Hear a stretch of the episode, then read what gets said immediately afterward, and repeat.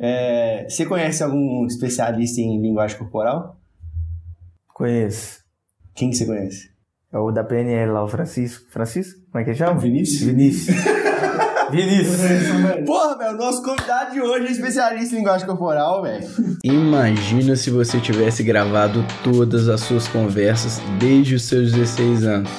Eu tenho certeza que muitas delas você gostaria de estar escutando agora. Pois é, a gente também não pensou nisso quando a gente tinha 16, mas estamos fazendo isso agora aos 20.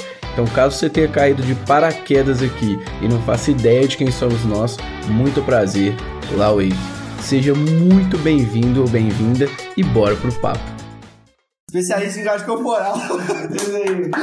Perito em expressões faciais, monitor de Krav Maga, músico e empreendedor. Matheus Fiel, seja bem-vindo. Prazer, prazer. Fica à vontade, mano. Música eu não sabia, não. Que isso, o cara posta altos vídeos em tocando teclado, baixo, Que isso. é, violão também. Você, manja de violão também? Aí você começa com um brinde. Valeu, Boa. Mano, eu tava pensando nisso também, eu não sei se no último podcast, eu, nem, eu acho que eu nem agradeci o convidado estar aqui, então, muito obrigado. muito obrigado por estar aqui com a gente, pô, velho. Igual eu tava falando ali em off, tipo, a gente, a gente eu e Fiel aqui, Dudu, estamos conversando, tem 40 minutos esperando o Samuel chegar. Mas, mano, no- é, tem várias coisas que eu percebi que eu quero, quero te perguntar e tal. E eu acho, eu acho que se eu seguir uma linha aqui de perguntas, você vai conseguir contar um pouco da sua história e ao mesmo tempo você vai entregar o que eu quero saber. Entendeu? então vamos lá. Mano, primeiro, eu li num post seu hoje, quando eu tava preparando pro, pro podcast, que você começou a curtir linguagem corporal. Eu até mencionei, pô, na hora que eu te apresentei, que você é especialista nessa parada, por causa da série Lie to Me. Né? Então, tipo assim, eu quero que. Pô, me conta como é que foi esse processo de você, tipo, de você começar a gostar e realmente como é que isso foi evoluindo pra outras coisas da sua vida, enfim.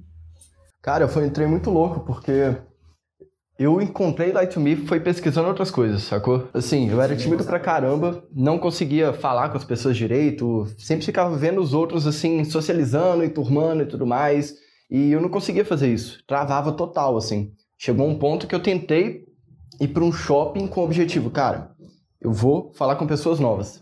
Podia ser só chegar e falar, mano, perguntar as horas pra velhinha do, do Pátio Savassi, tá ligado? E eu não consegui, mano. Eu fiquei seis horas no shopping andando, andando, andando, rodando e não consegui. Aí eu fiquei meio frustrado, deixei isso um pouco de lado.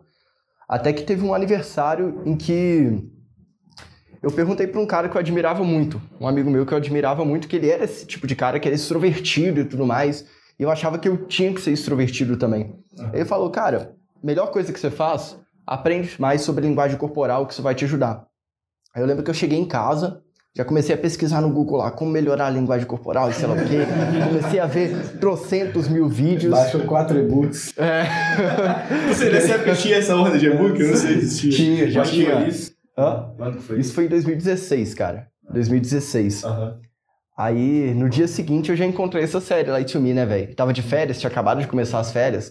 Então eu comecei a estudar pra caramba e falei, mano, se eu aprender a ler as pessoas, eu vou virar um deus nesse negócio. Como é que chama? Light to Me? Light to Me. É uma série em que o personagem principal ele analisa a linguagem corporal da pessoa pra descobrir crimes e tudo mais. Ele faz investigações assim. E aí eu vi essa parada e eu falei, mano, eu vou chegar na galera, eu vou chegar na pessoa e falar, mano, você sentiu isso aí, isso aí, isso aí, a pessoa vai me amar, né? Eu achava isso de início. Só que aí, cara, depois de muito estudar, eu vi que não era bem assim, né? Tipo, a série é muito massa, tem muita coisa legal na série, mas tem muita coisa que é diferente da realidade. Então foi bastante por esse caminho, mas meu início foi basicamente esse. Entendi. Tipo assim, agora eu nem vou entrar tão a fundo. Mentira, me, me responde o seguinte: é porque isso aí é, é, é, é um negócio muito louco. Quando eu fiquei sabendo, eu fiquei tipo assim, mano, como assim? Qual que é a porcentagem da comunicação não verbal numa comunicação? Cara, é uma coisa que. Ó, vou até revelar coisa que vai estar na, na aula do. que eu vou liberar semana que vem. Aí, pra quem não sabe, o Matheus tá lançando. Tô zoando. Todo convidado tá lançando um curso. Ele já tá chutando aí. Vamos, ser nós vamos ser afiliados. né? Até agora o cara já consegue ter a saúde financeira bem, ficar estilizado com as roupas da Ana e agora ele vai se comunicar melhor. Vai, lança aí. Nós estamos fornecendo informação mesmo. E, cara, é o seguinte. Existe essa ideia de que a regra 73855 foi um cara chamado o Dr. Albert Ravens, não sei se é assim que pronuncia, mas seria basicamente 7% da comunicação é verbal, 38 é paraverbal, ou seja, a voz da pessoa, 55 é a linguagem corporal. Isso é o que muita gente divulga na internet. Só que tem um problema nessa regra. Que, primeiro, o teste que ele fez foi com 20 pessoas. Então você não consegue fazer um teste científico para divulgar dessa maneira com 20 pessoas, é muito pouco, né? Uhum. Então já, já vem o primeiro problema assim. O segundo problema é que essa foi a regra que ficou mais famosa, mas tem várias porcentagens diferentes, porque o que acontece é nem sempre você está focado no não verbal e nem sempre você está focado no verbal. Uhum. Depende do momento. A comunicação verbal é completamente importante. Se eu chegar e começar a passar uma aula aqui para vocês, sei lá o quê, vocês vão estar interessados na informação e não em como eu me sinto a respeito da informação, sabe? Então, a pessoa que está me conhecendo de início, ela está mais interessada em, pô, como que esse cara se sente? Ele está confiante? Ele está percebendo se eu estou interessado ou não? Aí está muito focado no verbal, mas depois de um tempo, a comunicação verbal mesmo se torna muito mais importante. Então, essa regra tem alguns probleminhas assim. O que acontece é, você não escolhe ter uma comunicação verbal, não verbal ou não. Você não escolhe se você vai ter linguagem corporal ou não, se você vai ter voz ou não. Você tem, você tem. Uhum. O grande ponto é, isso é uma vantagem ou uma desvantagem para você? E aí que eu acho importante de trabalhar, sabe? E deixa, então, até entrando dentro disso, eu, eu, eu não falo muito disso, mas o que você falou, pô, tem contextos diferentes que vão influenciar de forma diferente. Então, por exemplo, se você está fazendo um discurso, por exemplo, na verdade, se você está dando uma aula, por exemplo, o, o, o, seu conteúdo, ou seja, o verbal vai ter um peso muito maior, talvez, correto? Sim. Agora, se você está, sei lá, numa negociação, pode ser que o não verbal tenha uma influência gigantesca nisso também. Exatamente. Isso assim, falando da nossa comunicação. Sim. No contexto análise, você também tem que levar isso em conta, porque não dá para você analisar tudo, cara. Tem coisa que acontece em frações de segundo. Se você tenta analisar, que nem você vê a gente analisando em vídeo de análise do YouTube, você fica louco. Porque vídeo de análise do YouTube é outra onda, cara. Você pega, você coloca o vídeo, ah. você volta, você passa em câmera lenta, você passa frame por frame, você vê ali a, aquelas ondas de voz né, no, no editor de vídeo, em outros programas dá para ver isso, então você percebe se aumentou, se diminuiu. Tudo isso que em tempo real dá para fazer? Dá, mas se você tentar pegar tudo ao mesmo tempo, você não consegue. Uhum. Aí vira uma situação que muita gente erra, que o cara tenta analisar demais, só que ele cai no contexto que ou ele analisa a pessoa ou ele presta atenção na conversa. E aí, o que, que acontece? O cara está estudando para analisar a pessoa e ter uma interação melhor e ele vai para o caminho oposto quando ele faz isso, né? Que aí vira um cara bitolado na análise, aí não pode também. Qual é, é, é igual ou tem diferença programação neurolinguística para linguagem corporal? Cara, tem umas diferenças grandes, tá? É, o que, que acontece? A linguagem corporal em si, linguagem corporal, posturas, gestos e tudo mais, a gente trabalha com. Tem várias teorias sobre como analisar, vários, vários modelos de análise, mas nenhum 100% concreto. Não existe algo assim, ó, se o cara fez isso aqui, significa isso aqui. Varia muito de cultura, varia do que a gente chama de linha de base da pessoa, ou seja, como que ela se comporta naturalmente em um determinado contexto, sabe? Porque eu estou conversando aqui com você, eu gesticulo muito. Se eu parar de gesticular, aconteceu alguma coisa aí, sabe? Então a gente consegue criar hipóteses sobre isso. Então é algo mais solto, por assim dizer. Não que não seja preciso, mas é um pouco menos preciso do que as microexpressões faciais. Aí já vai para outro contexto. Microexpressão facial, aí já é mais científico mesmo, sabe? Porque tem pesquisas que mostram isso. Tem as microexpressões faciais, a gente analisa cada movimento muscular da face com base na intensidade que ele aconteceu, o tempo de duração dele. Então é algo muito mais preciso, utilizando um protocolo que é o FACS, Facial Action Coding System, o sistema de codificação das unidades de ação da face e aí é muito mais científico. A PNL, ela já parte mais para algo que eu acho muito massa, mas que ainda é uma pseudociência. Então ainda tem um, um trabalho aí para você validar cientificamente isso.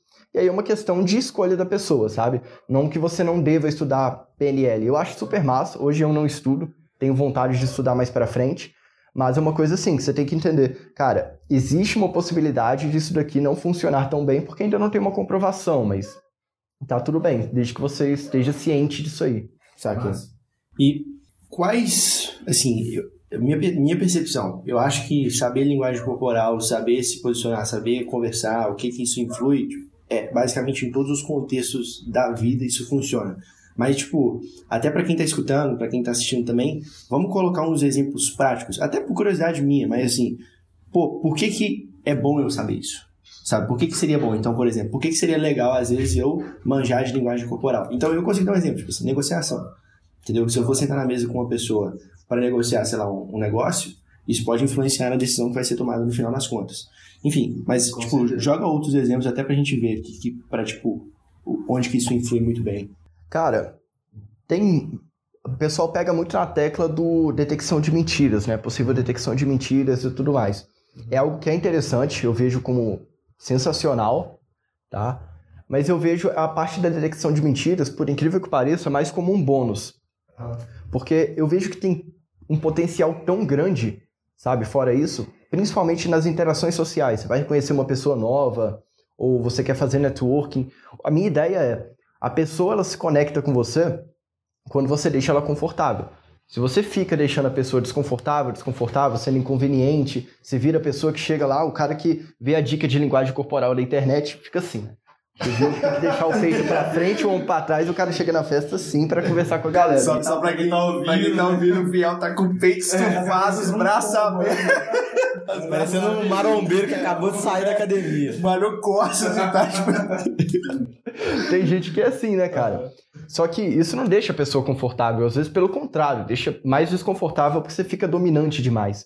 Então, o que, que eu acho interessante? Você tá conhecendo uma pessoa nova, começou a conversar com ela, seja na rua, no shopping, numa festa. De início de interação, é natural que a pessoa fique mais desconfortável. A gente tem esse costume de. Chega uma pessoa nova, mesmo que a pessoa não seja tímida, tá? A gente tem esse costume de, ô, pera, o que, que essa pessoa quer? Né? O que, que tá acontecendo aqui? Então, se você aprende a, pô, ela tá desconfortável. E aí tem algumas coisas que você pode fazer com o seu não verbal para gerar um conforto ali. E o mais legal, você não precisa, a pessoa não precisa perceber o que você está fazendo. É o que eu chamo de voar por baixo do radar, entendeu? Você vai deixando um contexto em que ela fica mais confortável, mais interessada e tudo mais, sem que ela perceba racionalmente o que você está fazendo. Então a interação ela consegue fluir muito mais rápido dessa maneira. Massa. E, velho, é, vocês querem falar? Não, eu ia perguntar no sentido de que até, até quando isso também, nessa questão de, igual você falou, se for pegar, se for querer analisar tudo, você não vai nem prestar atenção na conversa, porque você só vai estar analisando. Até onde chega o, o, o, o limite ali entre saudável e não saudável? No sentido de, tipo assim, porra, toda interação, toda coisa que eu for fazer, eu vou estar analisando e não deixando fluir naturalmente ou algo do tipo. Você entende? Tipo, mais ou menos. Eu entendi. Não, eu entendi. Eu acho que, por exemplo, na minha situação, variaria muito com o objetivo. Qual a pessoa que eu tô conversando, qual é o meu objetivo com ela. Entendeu? Por exemplo, se fosse uma, negocia- uma negociação, sei lá, tu quero fechar um business, eu quero muito fechar o negócio, eu queria, eu, eu- se eu tivesse a manha de usar essa ferramenta, eu usaria. Sim, Entendeu? Então, assim, depende, acho, muito do contexto da pessoa. E uma coisa que eu conversei com o Vinícius, que o- o- os meninos conhecem, tá? o Vinícius é muito ele, ele fala muito de PNL. Ele é mais velho, tem tipo 50, 40 anos. Manja muito mesmo. Ele falou, tipo assim, velho, ele sabe muito disso, ele sabe muito calibrar as pessoas, e ele fala, velho, eu, eu aprendi a desligar, tá ligado? Porque eu não, eu não consigo chegar em casa e ficar ligado o tempo todo, porque, mano, eu vou sacar, por exemplo, todas as mentiras que minha filha me contar, tá ligado? Assim, Bota fé? É, cara, eu vejo assim que tem pontos da interação em que algumas informações do não verbal são mais importantes que outras. Microexpressão, por exemplo, ela sempre te indica a verdadeira emoção que uma pessoa está sentindo. Ponto. Na hora que você está conhecendo uma pessoa nova, não- eu não gosto tanto de ficar procurando microexpressão. Qual que é a chance de eu estar gerando uma emoção naquela pessoa que eu acabei de conhecer? É pequena. E exige um esforço mental, uma atenção muito grande na microexpressão. O que, que eu prefiro observar? A postura dela. Porque se a pessoa ficar desconfortável, ela vai virar um o corpo um pouco mais para fora, vai cruzar os braços, vai criar uma barreira entre a gente, sabe? Vai quebrar mais contato visual. Isso é mais fácil de perceber que microexpressão. Mas no início da interação, isso é mais importante para mim. Se eu tô numa negociação, por exemplo, como você diz, aí já é outra história. Se o cara tá me falando do projeto dele, do produto dele, e quer me vender isso. Eu quero saber se esse cara tá realmente sendo sincero ali, se ele tá realmente confiante, ou se ele vai fazer uma microexpressão de medo ali, porque aí eu peraí, microexpressão de medo tem alguma coisa. Então, acho importante evidenciar em que momento da interação você tá e o que, que é importante para você naquele momento. Porque o que muita gente faz é começa a analisar e analisa por curiosidade. O cara quer saber o que, que a outra pessoa tá sentindo. Isso, pô, à primeira vista é legal. Quando eu comecei, eu também queria só isso. Queria, porra, descobrir o que, que a pessoa tá sentindo, mano. Virar um deus, né? Mas... Além do mente. É, velho. Mas às vezes não é bom. Imagina, você tá conversando com uma pessoa. Se eu falo uma coisa aqui que você não curtiu, você pode fazer uma microexpressão facial de nojo pra mim. E tá tudo bem, cara, porque você não controla a sua emoção a ponto de, pô, vou fazer um nojo pro fiel porque eu odeio ele e odiei o que ele falou. Não, às vezes você só não concordou com o que eu falei, não, não bateu ali com, com a visão de mundo que você tem, e você fez isso naturalmente, tentou esconder, mas eu consegui perceber. Se eu paro por aí, falo, putz, nojo, ah, e fico pistola com isso, aí não dá, cara. O que eu penso é, você consegue fazer o que com essa informação? Se você fez nojo, eu sei que eu tenho que mudar alguma coisa aqui, porque não tá fluindo bem a interação. Sabe? Então, eu vejo bastante nisso. Você não precisa analisar tudo. É legal você analisar quando isso vai te ajudar de alguma forma a ter uma interação mais saudável. Se você quer mentir pra mim no contexto em que, sei lá, você me encontrou na rua aqui, a gente tá. Se bem que agora não pode sair na rua direito, né? Acabou a pandemia, você me encontrou na rua e falou: pô, Matheus, vamos, vamos marcar de sair. Beleza, se você mentiu pra mim, aquela coisa de, ah, vou marcar de sair e nunca marca, eu nem vou perceber, cara, eu não tô procurando isso, sabe? Eu não tô concentrado em ver se você mexeu o ombro, fez um, um sorrisinho ali, mudou o seu pitch vocal, eu não tô nem aí, cara, tipo, não é, não fico bitolado com isso o tempo todo, sabe? Tem gente que fica. É até o efeito Light to Me, né? Saiu no jornal uma vez, esse efeito Light to Me, em que as pessoas ficavam tão bitoladas em detectar mentiras e com um conteúdo que não era tão profundo assim, não era tão correto assim, que não só elas não melhoraram tanto na detecção de mentiras, como elas pioraram na detecção de verdade. Então, é uma coisa que vale a pena você estudar, mas não é uma coisa que eu acho que vale a pena você levar como uma brincadeira. Entendi. Massa. Massa. Mano, e veio toda essa questão do, da linguagem corporal e tal. E, enfim, depois que você começou a estudar isso, o que, que você começou a fazer, tipo, depois e tal, pra onde que você foi, enfim. Continuando a história aí de 2016, né? Cara, então, de início, quando eu comecei na linguagem corporal lá em 2016, eu aprendi o basicão. Não sabia tanto de análise, nem nada assim. É, E eu sabia o basicão assim, pô, tem que me expressar melhor e tudo mais. Não era o cara que ficava com peitinho de pomba, assim, que nem eu tinha brincado, mas é, tinha uma postura mais confiante e tudo mais. E comecei a trabalhar na Social, né? Na Social Game 7. Explica pra a galera o que gente- que era social e tal. A Social é uma empresa em que a gente ajudava pessoas que eram os fiéis do passado, um cara muito tímido, muito travado, ou um cara que não era tão travado assim, mas chegava a ser inconveniente, a socializar melhor com as pessoas, de uma maneira que gerasse mais conforto e naturalmente conseguisse atrair a pessoa que ele queria, sabe? Pra criar bons momentos assim, sempre foi muito a ideia da Social foi essa. Eu, só, só te cortando antes de você falar, tipo, o, a minha visão pra social era muito mais voltada pra mulher e tal, mas, né, pra, tipo assim, homem, pra conseguir, tipo, ter, o- ter os- a, a, Relacionamento. o relacionamento com mulher e tal, mas, tipo, na real é, tipo, todo mundo. É, tipo, o cara pra ele aprender a socializar, tipo, com todo mundo, né? Todo mundo, Entendi, né? entendi. Que é tímido e que tem uma dificuldade com isso. É, assim, a- passa essa visão porque o cara que tá mais procurando esse tipo de assunto, como me expressar melhor e tudo mais, geralmente ele tá em busca de ficar com uma mulher porque ele não tá feliz nessa área. A maior dor, né? É, a maior dor dele. Então a maior parte do público procura por isso. Mas não é só, não é nem só para homem, tanto que hoje eu vejo que não estou mais na social, né, mas eu sei que tem várias alunas que são mulheres e tudo mais. E na época que eu estava, era eu, o Gustavo Gambit, né, que era o, o cara que criou a social, e a Nath, Nath Tezelli. Eu, eu- você me contou dessa mulher. É. E ela era fera também, então assim, é, é muito mais para socializar mesmo, para ter uma comunicação mais eficiente do que exatamente pro contexto sedução, entendeu? Embora muita gente procure por isso. Hoje o que eu utilizo para fazer networking, para fazer vendas, no empreendedorismo, é basicamente a mesma coisa que eu utilizava antes. Só que com intensidades diferentes. Eu não vou virar pro cara que eu tô fazendo networking e tentar seduzir o cara. não vai dar, mas assim, grande parte do início da interação não mudou muita coisa. Massa. E o que que mudou na sua vida, velho? Tipo assim, você começou a aprender essa porrada de coisa, aprendeu coisa pra caralho, tipo assim, mano, isso aqui foi cabuloso. Mudei isso. Cara, eu comecei a me sentir muito mais confiante para tomar ações, entendeu?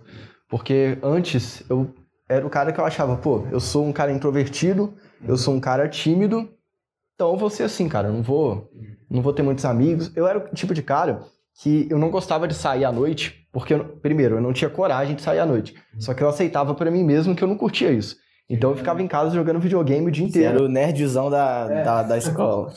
Assim, eu não lembro do Fiel assim, mano. Eu não te lembro. Eu porque- você, lembro, não. você lembra disso? Eu não Tipo lembro. assim, a gente teve muito pouco contato É. que vocês tiveram porque vocês foram na mesma sala, velho. É, mas, eu- mas eu era na sala dele no segundo ano. Tipo, acho que já, já tinha passado por todo esse processo. Mas mesmo assim, já teve festa da turma, da, da nossa turma, que eu não fui pra ficar jogando videogame, cara.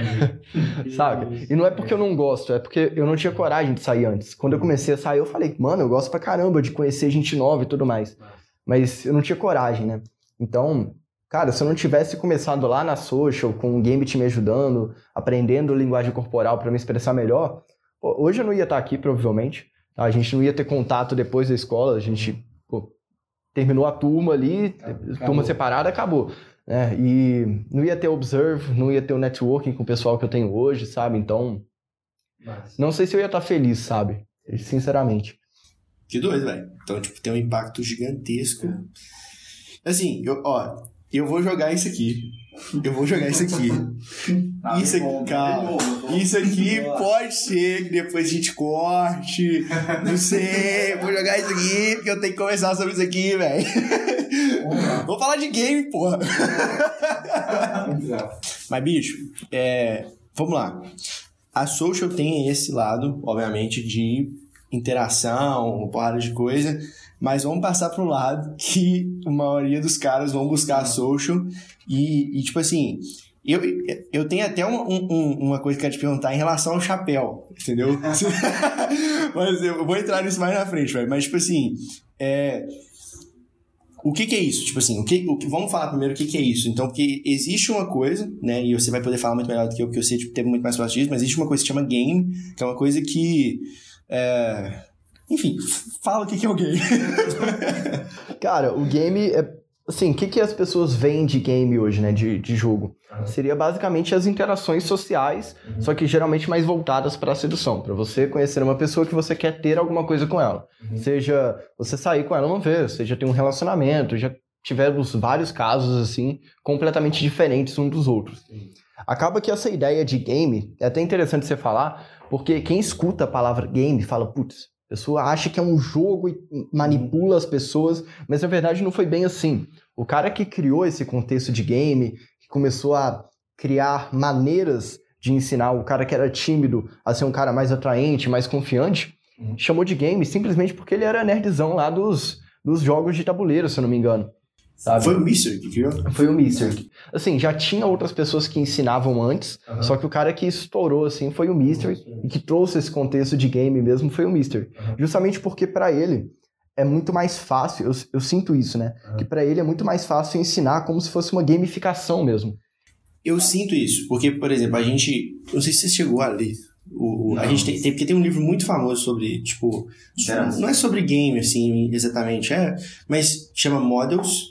E tem um outro livro. é, a gente já- eu já conversei sobre esse livro com você, você falou que não, não, nunca tinha lido, mas é um livro que parece muito famosão. E tem o livro do, do, do Mystery, né? Que.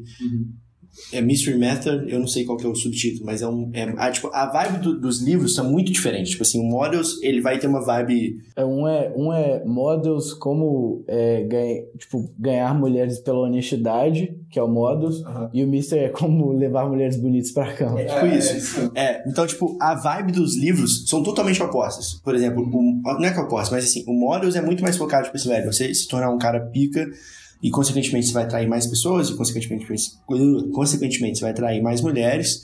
E o Mystery parece que ele é, tipo, muito mais calibradão e matemático na relação. Eu não sei se você tem essa percepção, mas essa- eu, nunca, eu nunca li os dois livros todos, tipo, completo. Eu não li completo, já li partes. Mas eu tinha muito essa interação então, tanto é que a gente até já debateu, que eu não sei se você leu, eu não lembro, acho que você não leu, né? Mas a gente já debateu, tipo assim, velho, eu não, eu não sei se eu quero ser esse cara matemáticozão que calibra pra caralho a relação, sabe? Saquei. É, cara, o que acontece é que o Mystery Method ele é muito assim, né? Ele tem até. Ele tem as etapas, né, de, de- do processo da interação, e ele até coloca o tempo em que você deve ficar em cada etapa.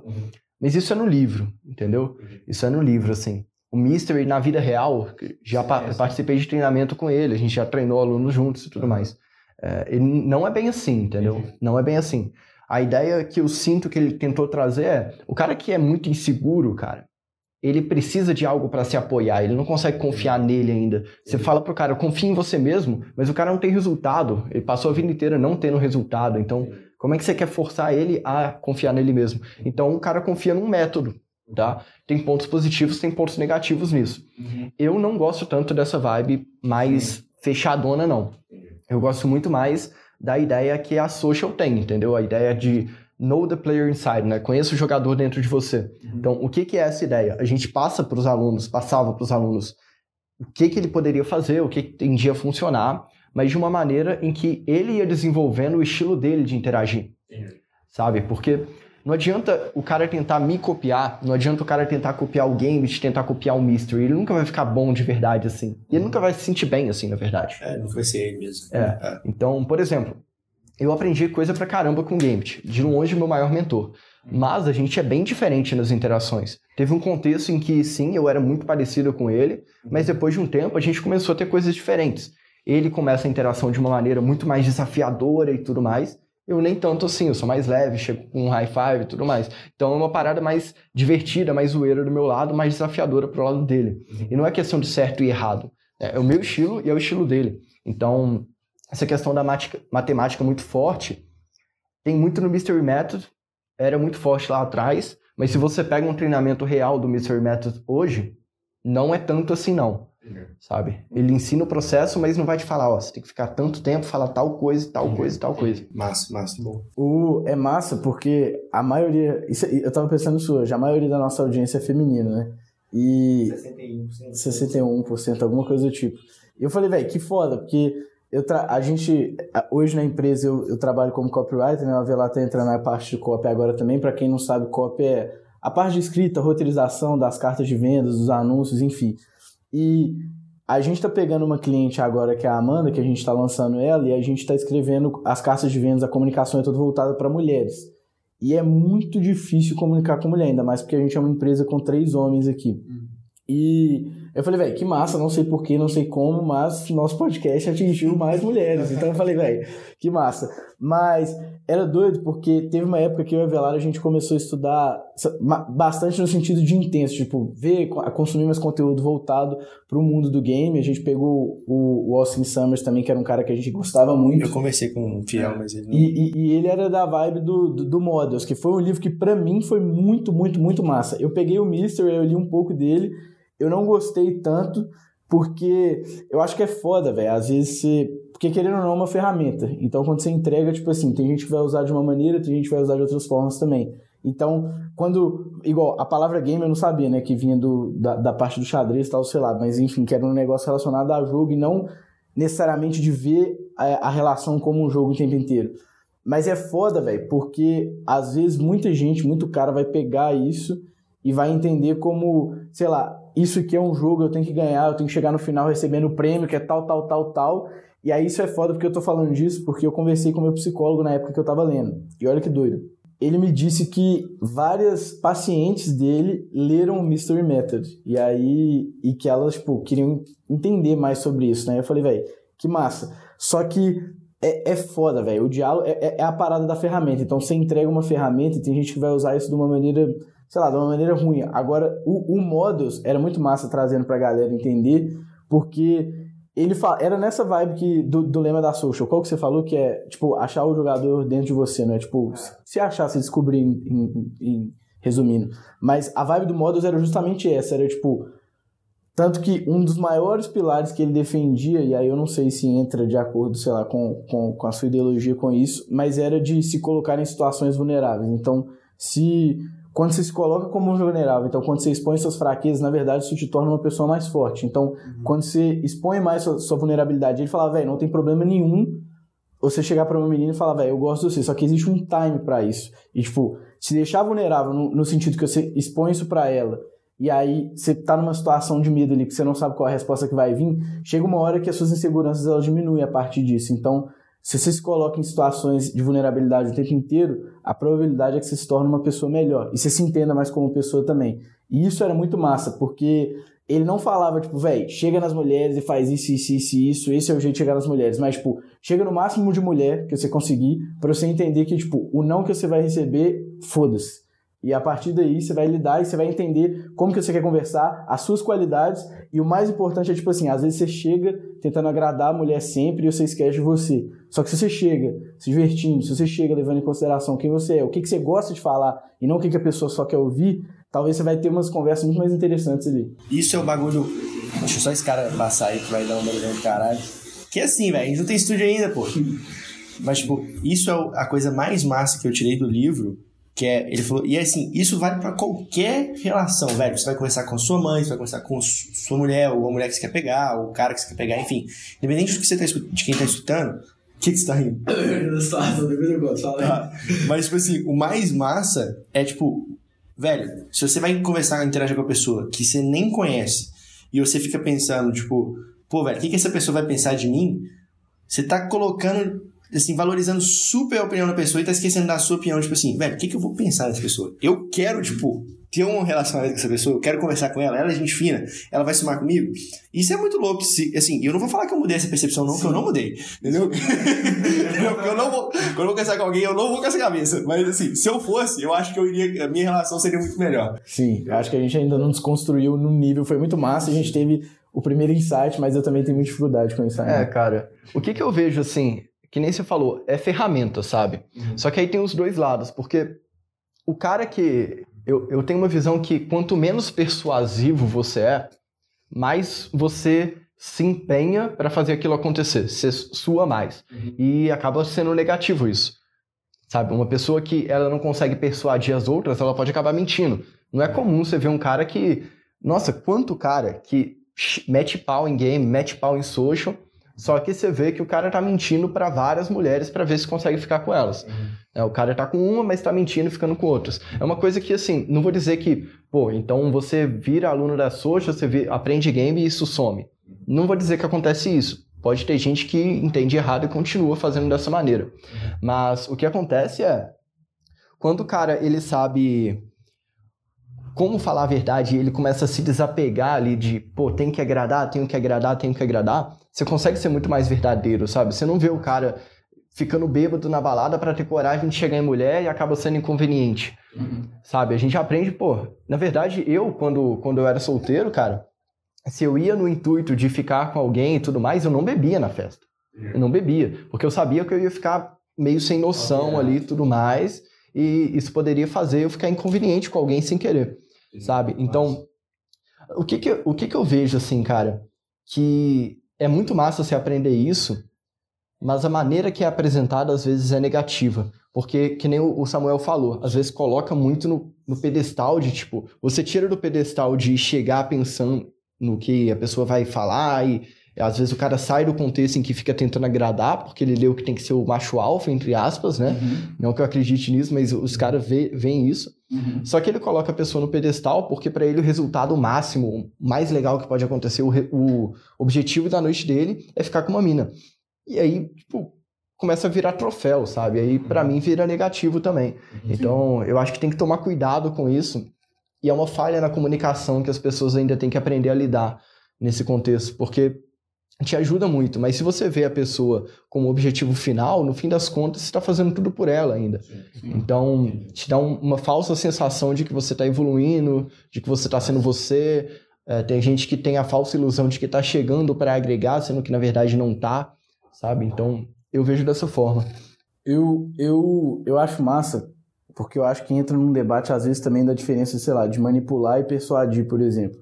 E persuadir, pelo menos você tá, você tá levando, e aí vamos supor que no sentido ético aqui que a gente está falando que não mentir, então você induz a pessoa por meio da honestidade, por meio da sua pessoa, ela chegar em tal ponto. E aí eu acho que tipo não tem problema nenhum, porque a gente já faz isso naturalmente, uns mais que outros, outras pessoas nasceram com a capacidade de comunicação maior, outras pessoas não, mas enfim, eu acho que é um skill que sempre vale a pena de se desenvolver. Porque querendo ou não, você vai, você quer persuadir todo mundo o tempo inteiro de qualquer coisa, seja para você sair hoje pedindo sua mãe o carro, seja com sua namorada para você convencer de ir num restaurante, enfim, dos mais pequenos aos maiores.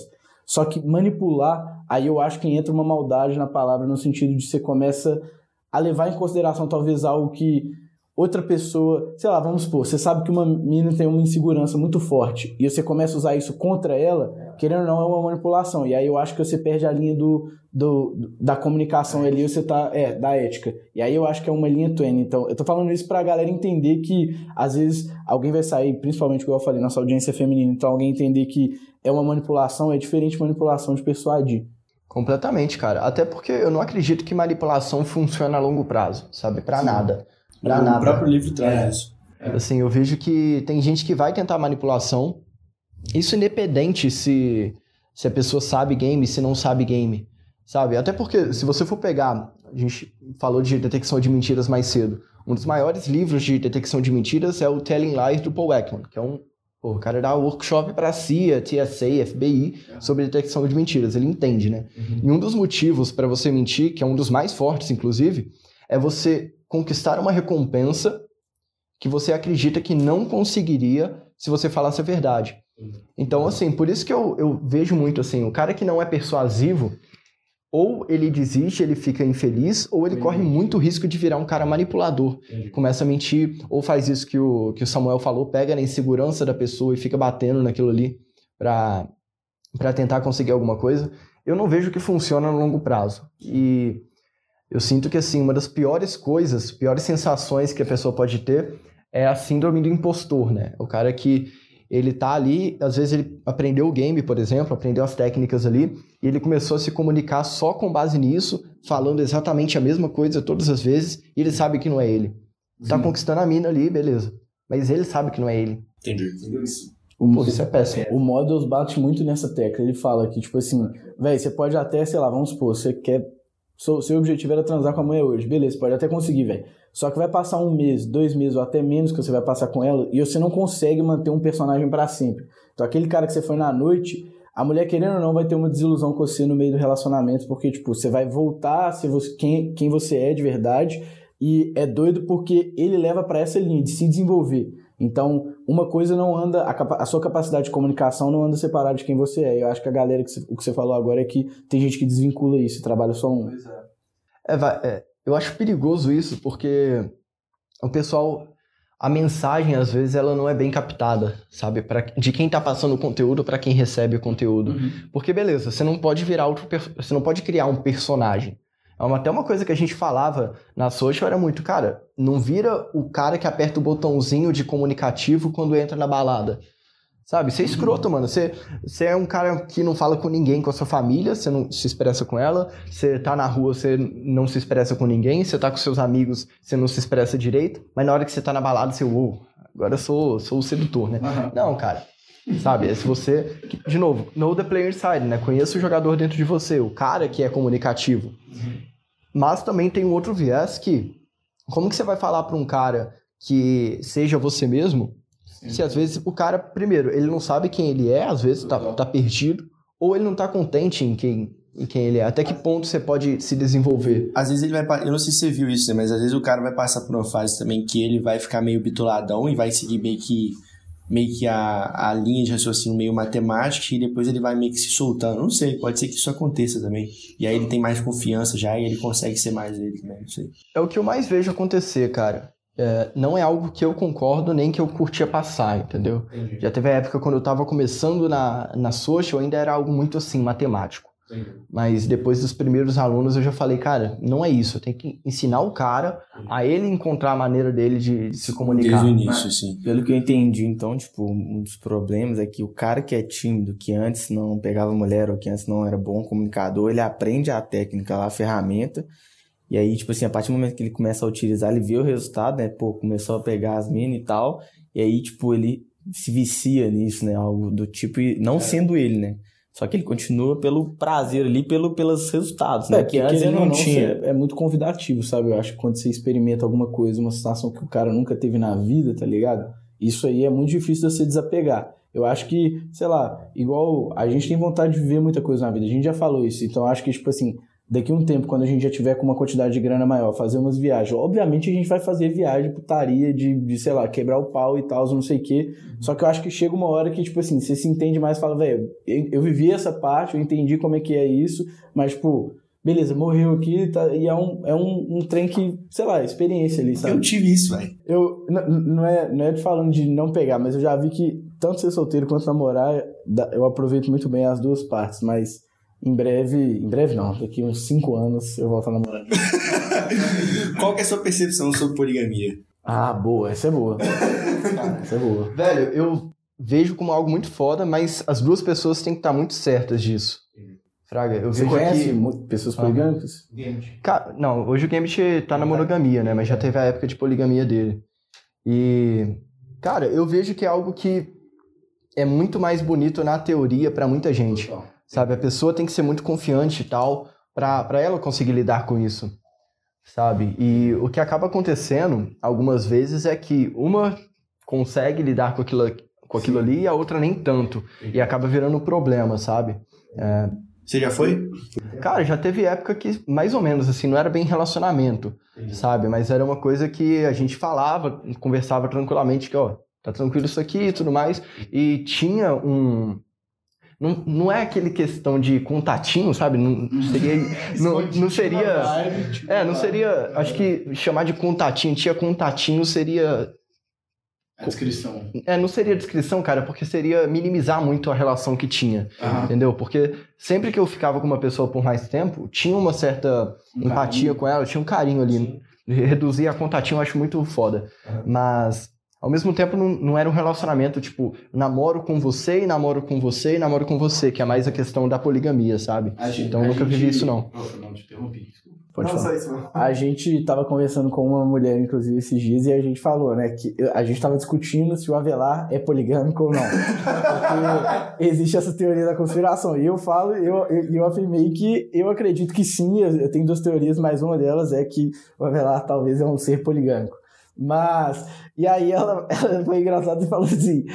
Que poligamia, isso é cafajeste. Só que eu acho que é uma visão deturpada. Eu acho que, tipo assim, tem muito cara que fala, velho, sou poligâmico, só que não tem nada a ver que é o poligâmico, que, tipo assim, eu posso pegar quem eu quiser, minha mulher não, essa poligamia unilateral aí que não funciona. Mas eu conheço é, um, um, um brother meu mais próximo e ele tem amigos que são poligâmicos. E, e é massa, porque, tipo assim, é difícil porque você lida com uma quantidade de variável muito maior, né? Então, antes são duas pessoas que já é uma puta quantidade de variável, e agora você lida com a quantidade de, tipo, ela conhecer outra pessoa, talvez dela se apaixonar por outra pessoa, dela gostar de outra pessoa, dela ficar com as outras pessoas, e a calibragem do negócio de, tipo, eu tô me envolvendo nesse tanto, você tá se envolvendo nesse tanto, e você controlar isso e os dois estarem numa sintonia durante muito tempo, então eu acho que, tipo, você conseguir um resultado que termine bem a história dentro da poligamia é muito difícil. Só que eu, eu acredito que tem pessoas que fazem isso funcionar, porque a gente, a gente nós somos, sei lá, velho, é, quase 8 bilhões, com certeza tem um neguinho, uma mulher aí, ou dois neguinhos, várias mulheres que é, li- conseguem lidar isso de uma forma. Pois é, eu não consigo, cara. Eu acho Impossível que se eu não tivesse consigo. assim, não, não ia dar certo. Jamais. É porque, tipo assim, eu levo no sentido de, de um relacionamento mesmo. Então, a mesma intensidade que eu tenho no namoro, às vezes, de ter com uma pessoa e ter tranquilamente dentro de mim que ela pode ter com outras pessoas também e tal. Isso é impossível. É, eu também não. Enfim. Mas. É teoria da conspiração. não- tem coisa que não dá pra fazer, falar aqui, velho. É, mas, velho, me conta um negócio aqui. Por que do chapéu? Por que do chapéu? Cara, até, Contextualiza o chapéu. É. foi até uma parada que o Samuel tinha falado mais cedo de, de se vulnerabilizar, né? E tem a ver com isso. O que que acontece? Tem uma Só, coisa... só uma coisa, porque o Fiel usa muito chapéu e eu não conheço ninguém que usa muito chapéu. Eu não conheço ninguém que usa o chapéu, velho. Eu conheço Fiel. Mas não é chapéu, não é chapéu boné, tipo chapéu, chapelão. Eu ia vir de chapéu hoje, mas eu desisti. Porra, mas eu ter vindo de chapéu, porra. Mas explica o por trás, né? Cara, o que que acontece? Quando tem o Mystery Method, e lá tem uma coisa que é chamada de peacocking, né? Que é você se vestir de uma maneira mais chamativa e naturalmente você chama mais atenção no ambiente. Tem muita gente que leva isso a, tipo, uma regra, sabe? Eu o gosto Mister de... levava a regra. Nossa, O cara é bizarro. Ele usava um. O cara é bizarro. Como é que chama? Como é que chama aquele animal assim que abre as penas? Pavão. Ele usava um pavão na cabeça na festa, tá ligado? uma cartola gigante assim, sabe? Mas assim, eu gosto de me vestir assim, sabe? Eu me sinto bem. Tem coisa que pra mim faz sentido, tem outras coisas que não fazem sentido. O chapéu eu curto pra caramba, é, o cardigan que eu tô usando eu curto pra caramba de utilizar. Mas eu sei que tem algo por trás. Que é o quê? Quando você se veste ou você se comporta de uma maneira que chama a atenção, uma coisa que é diferente, a galera pergunta, a galera fica tipo, mano, por que, que você tá usando isso aí, sabe? Só que aí é uma questão de, se eu sei por que, que eu tô usando e eu tô confiante, isso naturalmente eu sinto que dá um boost assim na interação, sabe? Você evolui muito mais rápido porque a pessoa te vê como alguém que consegue se vulnerabilizar e consegue se expressar como bem entende, quer se expressar assim. É a maneira que eu vejo. E é bem interessante, porque eu uso o chapéu, eu uso essas peças mais chamativas, antes usava o, o colar com anel e tudo mais, sempre tem pergunta, sabe? Sempre tem pergunta. É, depois que eu li o Mystery Method foi que eu comprei as cinco bandanas. Não, não, não. o Avelar leu esse negócio, a primeira festa de aniversário que a gente foi, o camarada foi com uma calça azul, uma meia que aparecia. Calça, tipo, minha calça é normal. É, tá, calça de boa. É, calça uma de meia de abacaxi verde com rosa, com preto e branca. uma bandana rosa, óculos transparentes que ele tinha acabado de comprar. E, e foi, era engraçado que tinha assim. Pra quem tá assistindo no YouTube, essa cena é muito boa. O Avelar tava lá com as pernas cruzadas, passava, sei lá, alguém falava, véi, que meia é essa? Aí o Avelar olhava pra mim. Aí passava Com a cara de eu sou foda. Véi, véi, que meia é essa? Ele, Só ri. isso aí. Esse dia foi muito engraçado, enfim. Cara, vocês contaram essa história, a gente tava falando de poligamia. Quando a gente usava o, o colar com anel, era algo da social, sabe? E aí, eu usava, o Gambit usava, a Nath usava, e na época tinha o Harry também, que era o cara que era sócio, sócio da social, cuidava da parte mais visual. Todo mundo usava. E eu tava na rua, chegou um menino e começou a perguntar, pô, por que, que você usa o anel e tudo mais? Aí chegou o Gambit. Aí ele olhou assim pra gente, perguntou, vocês são noivos? É por conta disso? Aí eu, é, meu apelido é Fiel, inclusive, né? E ela- Pode contar a história. e aí ela ficou tipo, ah, entendi, sei lá o quê. Aí chegou a Nath, com o mesmo anel. Aí ela olhou assim, pera, então vocês três é... É, é, não tinha nada. é, é isso aí. Aí chegou o réu e ela travou. A menina falou, mano, não é possível um negócio desse. Como assim? É poligamia aqui, os quatro são noivos um do outro. É porque todos usam um colar de anel, tá ligado? É, que engraçado isso. Mas essa, essa, essa parada de, tipo assim, de chamar atenção é muito foda mesmo, velho. Do sentido de que quebra o padrão, né, velho? Todo mundo, tipo assim, você vai pra uma balada, você ama uma mulher, Mano, você se vestir diferente, velho, vai trazer mais olhares pra você e, consequentemente. Igual o Fiel falou, tipo assim, eu acho que é um ponto muito importante quando você chega e e ele falou, velho, eu me sinto muito bem, eu tenho isso pra ver com o chapéu, com o anel. Então, tipo, é. Achar. E eu- vou linkar isso porque a, a Aline, que é a chefe da Ana, que veio aqui no podcast passado e tal, da MyPS. É, então, É, não, a Aline é a chefe da. Ah, tá. É, ela é a, uma das. Acho que é fundadora da MyPS, que é onde a Ana trabalha lá. E ela fala muito sobre moda. E ela tava falando sobre isso. Tipo assim, se todo mundo, a probabilidade é que, tipo, todo mundo tenha alguma peça, alguma coisa, seja acessório, seja cor, seja blusa, seja, seja o estilo de calçado, que seja, mas, tipo assim, as pessoas, elas tendem a se identificar, é, muita gente não tem consciência disso, mas, tipo, as pessoas, elas tendem a, a se identificar com algum acessório, com alguma coisa, e que foge um pouco do padrão disso. Ela fala, "Véi, à medida que você achar o seu, você vai se sentir muito bem, porque você vai sentir que, tipo, outras coisas você coloca, mas você vai sentir, velho, isso é meu, eu tenho isso, e, tipo, foda-se, tá ligado? E sentir muito bem. E, e ela traz essa coisa pra moda também. A Samarinha, que é uma amiga nossa que faz moda, ela traz muito isso também, de que é, a moda tá muito mais na, na confiança que você tem quando você usa aquilo e você se sustenta na roupa do que o contrário, a roupa te sustentar. Então, quando você veste alguma coisa, você fala, velho, eu, eu me sinto bem, eu tô de boa com isso, seja com um pavão na cabeça ou o chapéu. Ela fala, velho, estilo é isso, tá dentro disso. Eu adoro a, ba- a bandana. E a bandana funciona muito. Mas enfim. Mano, pra fechar, conta pra gente da Observe, porra. Você vai lançar o. Galera, que nós vamos fazer propaganda de novo, pô. Não tem como, tá ligado? Mas enfim, conta pra gente da Observe, enfim. E sim, por que, que você criou a Observe? Primeiro ponto. Cara, eu lembro que foi até engraçado isso. foi pouco depois de. Acho que foi 2017, cara. Eu comecei a ver os vídeos de análise do Vitor Santos, né? Do Metaforando. Uhum. Na época tinha pouquíssimo vídeo, tinha acho que uns três vídeos assim, era coisa, aquelas análises do Biel. Eu lembro que tinha até um, uns vídeos nada a ver de coisa nerd lá no, no canal dele, acho que nem deve ter mais. Uhum. E eu falei, mano, que coisa massa, né, velho? Que parada massa. E aí comecei a estudar sobre análise não verbal mais a fundo, sabe? Uhum. Eu já estudava linguagem corporal, mas não tanto a análise ainda, embora já estivesse na social.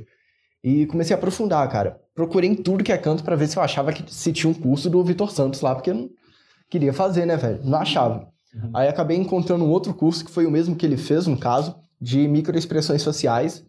Passei horas e horas e horas estudando aquilo, é, estudando cada movimento da face e tudo mais. E como eu tava na social, a gente tava dando treinamentos ainda, né? Então, foi até o treinamento com o Mystery lá em Florianópolis, com a social, com o Felipe Marques e tudo mais. Uhum. E eu tava nas interações, cara. E eu tava assim, mano, Vou tentar analisar as pessoas mais aqui, né?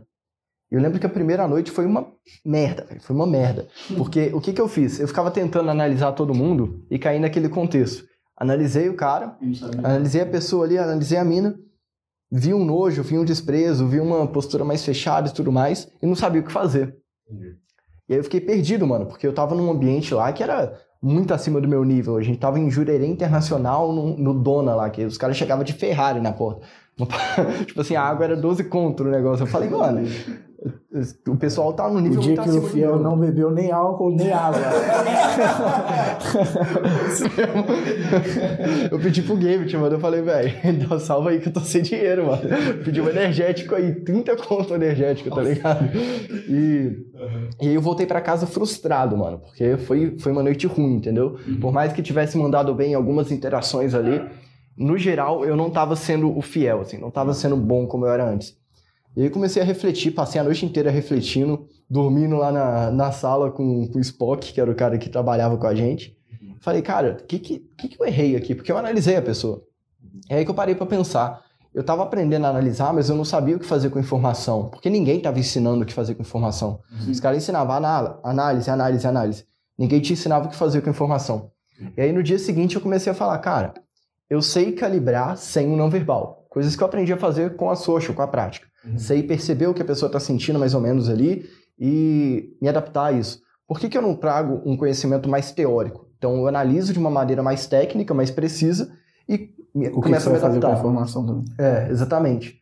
E aí, logo no outro dia, foi um treinamento que a gente deu também, que foi para a prática e tudo mais, em outro restaurante dessa vez. E aí foi outro nível, cara. Foi outro nível, assim. E foi uma das melhores sensações que eu já tive, porque eu e Gambit a gente começou a juntar vários grupos. No final a gente fez uma roda de dança gigante, que foi tão louco, mano, que a galera veio pra gente no final, umas minas, uns caras também, para agradecer, velho. Falar, mano, vocês juntaram a gente aqui foi muito, foi muito massa, fizeram a noite muito melhor. E, cara, eu falei, mano, eu tenho que levar isso para mais pessoas, né? Uhum. Na época eu ainda tava na social, e até discutir com o Gambit para a criação da Observe como um projeto paralelo ali, então teria Social e teria a Observe que seria mais voltada para isso e o Gambit entraria junto comigo, mas aí tiveram algumas coisas que é, teria que ir para São Paulo e tudo mais, quis ficar em BH. Uhum. Eu falei, cara, eu vou criar esse projeto sozinho mesmo, vou, vou criar o meu treinamento sobre isso, vou criar a minha metodologia sobre isso, ensinar as metodologias científicas, mas ao mesmo tempo eu vou juntar com o conhecimento prático que eu tenho de interações. Porque não tem isso no mercado. Pessoa que consegue mesclar o conhecimento técnico de análise com a prática. E aí eu falei, mano, mas para isso eu tenho que passar na prova, que é a prova fodona lá, que é a prova do, do Paul Ekman Group, né? Que é a prova final do FACS. O pessoal fala, oh, sou perito certificado pela Paul Ekman Group. Em vários vídeos a gente fala isso, eu, o Vitor Santos e tudo mais. Uhum. Então eu falei, cara, eu vou, vou até fazer essa prova quando eu passar nessa prova, eu vou me dar a permissão de criar essa empresa e começar a divulgar conteúdo. E ralei, mano, porque manual do FEX é caro, né? Mil, na época era 1.500 conto, hoje é 1.800 com dólar nessa altura, porque só vende em dólar mesmo. Uhum. É, foi super massa, até porque o Vitor Santos ele me deu apoio, né? Ele falou, cara, precisando de ajuda, me chama aqui e tudo mais. Fui até orgulhoso, poderia ter começado antes, porque eu não pedi ajuda dele. Falei, ah, vou aprender sozinho, né? Vou, vou pedir ajuda pra ele. Não. Mas ele ofereceu, foi gente boa pra caramba. Uhum. E quando eu passei, já criei o projeto. E hoje estamos aí, cara. Um ano e meio depois, já impactando algumas milhares de pessoas aí, aprendendo muita coisa, ensinando muita coisa também. Você tá fazendo uns lançamentos massa, pô. Tá, É, e o que que. É, do- o que, quem vai lançar? Que, que que... É, o que que você tá lançando? O que que você vai ensinar agora? O que que você tá ensinando? Cara, o que a gente ensina hoje é voltado justa é a mescla das duas coisas. De analisar a outra pessoa e melhorar a sua própria comunicação. Porque eu vejo as duas caminhando muito juntas. Mesmo ninguém ensinando isso no mercado, eu vejo que as duas têm que caminhar juntas. Não adianta você ter uma comunicação muito confiante, muito dominante, se a pessoa está desconfortável. Se você é dominante com uma pessoa que está desconfortável, ela, ela vai ficar mais fechada ainda, então não funciona. Mas se você é um cara que sabe analisar, sabe perceber o desconforto, mas não sabe se comunicar bem, você não vai sair do mesmo lugar. Você vai ficar vendo microexpressões, vai ficar vendo sinais não verbais que não são interessantes para interação, vai se frustrar com isso e vai ficar, mano, e agora? O que, que eu faço? Então, o que eu ensino hoje é basicamente isso. O cara primeiro ele aprende toda a parte de análise, toda a parte teórica, e depois vem os módulos em que eu ensino como ele se expressa melhor. Primeiro eu ensino pro cara como que ele analisa outra pessoa, toda a parte técnica, eh, seguindo a teoria do Paul Ekman, ensino facts lá, assim como tá no manual, né, eu ensino a teoria lá. Ensino como que ele analisa a linguagem corporal, gestos, voz, prosêmica, toda essa parte, e depois como que ele melhora a própria comunicação dele. Então são esses módulos. E no final eu ensino uma metodologia que eu criei, que eu sempre deixo claro que não é, não é uma metodologia validada cientificamente, também não quero que seja, é uma opinião minha, o que, que eu acho, que é o looping ANAP. Porque o que, que eu vejo que é o looping ANAP?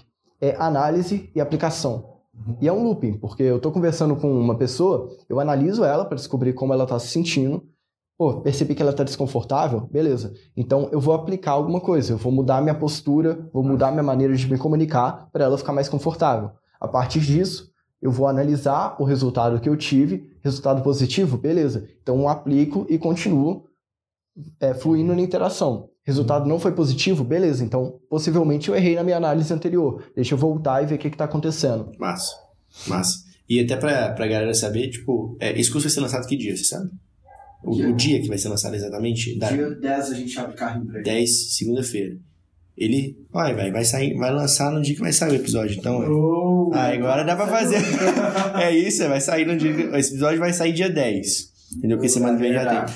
Hoje, hein, galera? Ó, hoje. não, não vai, não, pode, não pode falar o preço, porque senão vai quebrar aqui. Não pode falar o preço que o cara precisa passar pelo CPR e tal. Tudo tipo, senão é. Então você vai lá no, no Instagram do Observe Group e entra no funil dos caras, velho. Tipo assim, você vai, você vai mencionar no perfil que você tá vendendo? Como é que é? Vamos, vamos Vai? Ah, não, assim. então beleza. Vai sair o episódio dia 10, que é o, é o dia que você tá assistindo, sei lá, dia 10, Hoje, 11. fala, vai é sair hoje, hoje. tá saindo hoje. Saiu hoje, Nós estamos gravando dia 31, mas tá saindo hoje. Dia 10. Fazendo as confusões. Enfim, bicho, eu falei tudo que eu queria falar. Assim, você quer falar uma coisa, quer complementar uma coisa, enfim. Ah, é, deixa suas redes sociais, pô. Da Observe, a sua pra, pra pessoal também. Cara, a rede social é Observe Group. É, o inglês é complicado aqui. Mas é Observe mesmo, de observar, e Group de, de grupo. Então junta lá, que vai achar nossas redes. Minha rede social eu não posto nada lá, velho. Então não vou deixar. A minha pessoal aí. Pô, nós precisamos dar uma hashtag. Ah, né? hashtag. Todo, esse- todo episódio tem uma hashtag. Uma hashtag. entendeu? Nós precisamos dar uma hashtag. Velho, eu vou começar a pensar na hashtag, tipo, durante a parada, tá ligado? Não, durante. Não, assim. durante, É, porque tem que ser durante, mas é porque eu esqueço. O peito de pombo. Colar com, colar, de, colar com anel. Eu, eu prefiro peito de pombo. Vai lá, galera. Ó, tá melhorando, mas pra quem tá escutando e pra quem tá vendo, vocês não estão pondo a hashtag em todos, galera. Cadê aí, ó? Peito de pombo, caralho. Manda Marca, tem, ó, compartilha nos stories, marca lá o M e bota a hashtag peito de pombo. Ah, é, e aqui, se o seu Instagram é privado, tá rolando isso, a gente não consegue ver que você marcou a gente. Então, manda um print, manda um DM falando, velho, marquei vocês, por favor, tá bom? Show. Valeu, velho. Valeu, velho. Tamo junto.